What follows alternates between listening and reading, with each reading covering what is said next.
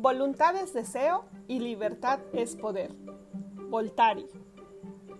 Hola, hola. Bienvenidos sean todos ustedes a este mi primer podcast. De antemano, muchas gracias por tomarse estos minutos para escucharme.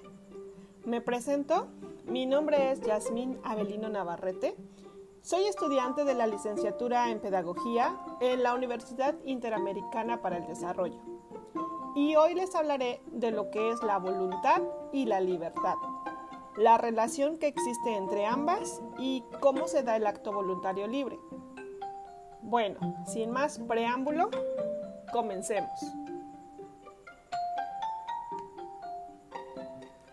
Experimentar como libres nuestros actos y voluntades es parte elemental de nuestra autopercepción. Decimos que nos consideramos seres responsables de los actos que realizamos porque somos libres. La cuestión es, ¿qué es la libertad? ¿Cómo la definimos? ¿Dónde se sitúa? ¿Soy libre en la misma medida que existo? Estas y muchas más preguntas se nos podrían venir a la mente con este tema, ¿no es cierto? Pero primero empezaré definiendo lo que es voluntad. Para la psicología, la voluntad es la capacidad que tiene un ser racional para adoptar un determinado tipo de actitud o de postura. También se puede definir como la capacidad para realizar determinadas acciones que de antemano ya se había fijado o propuesto.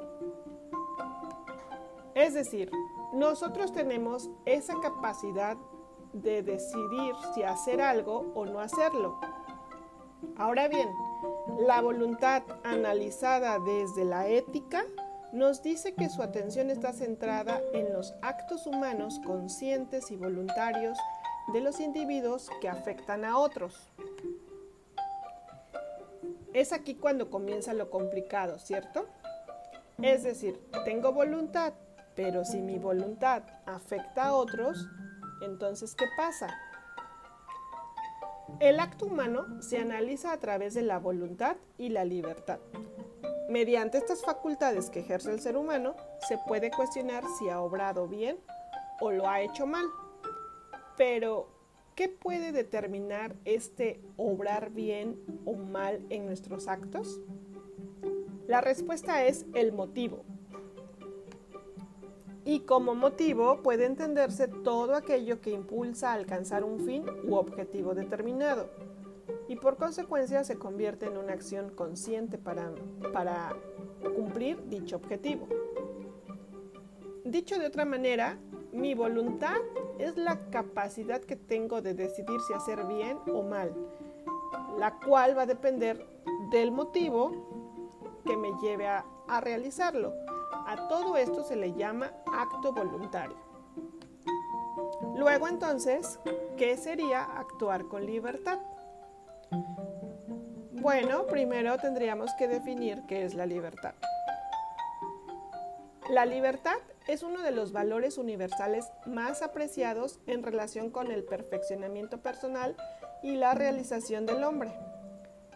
Sin la libertad perderíamos la oportunidad de encontrar el sentido a nuestra vida. En síntesis, la libertad consiste en elegir y tomar decisiones respecto a nuestro ser y de las distintas circunstancias.